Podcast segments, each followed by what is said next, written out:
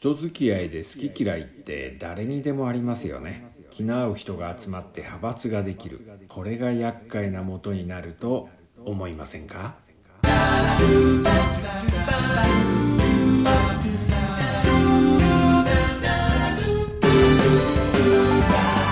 金さんのこれにて一件落着。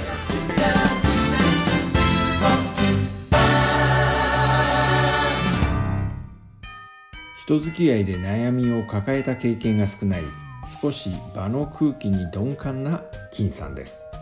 この番組では私金さんが身の回りのよろずごとを空気の読めない親父目線で一見落着していきますよ。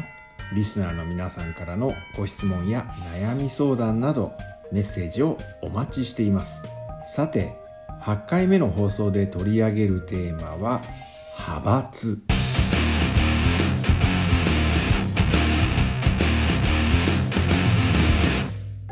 学校や会社で悩ましい問題なのが人間関係ではないでしょうか。1対1ではそんなに問題にならないことが集団生活では厄介なことになってきます。その原因になるのが派閥です。リーダー格になるカリスマがいてそれを支持する人が集まって一つのグループになる。そして考えの異なる別のカリスマがいてそれを支持する人が集まり別のグループができる。グループが複数できると派閥って形で対立が生まれる。どのグループにも属さない人が派閥の対立に巻き込まれると対立に振り回されて悩むことになります。これが人間関係の悩みについての一つの構図ですね。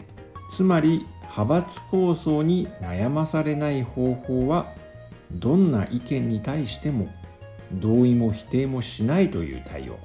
常に感心することが一番。そうなんだ。へえ。すごいね。自分の意見は一切なし。同意も否定もしていません。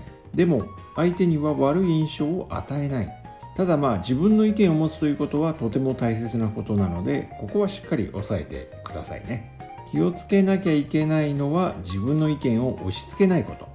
たとえ自分と異なる意見でもそれを新しい考えとして学ぶ気持ちそれが感心するということなんです。そうなんだ。ええ。ー、すごいね。嵐の中の荒波をふわふわと漂うように派閥に一見落着。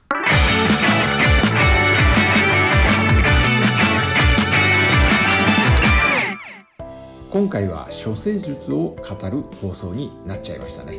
この番組ではリスナーの皆さんからのお便りにお答えしながらコミュニケーションの輪を広げてまいります。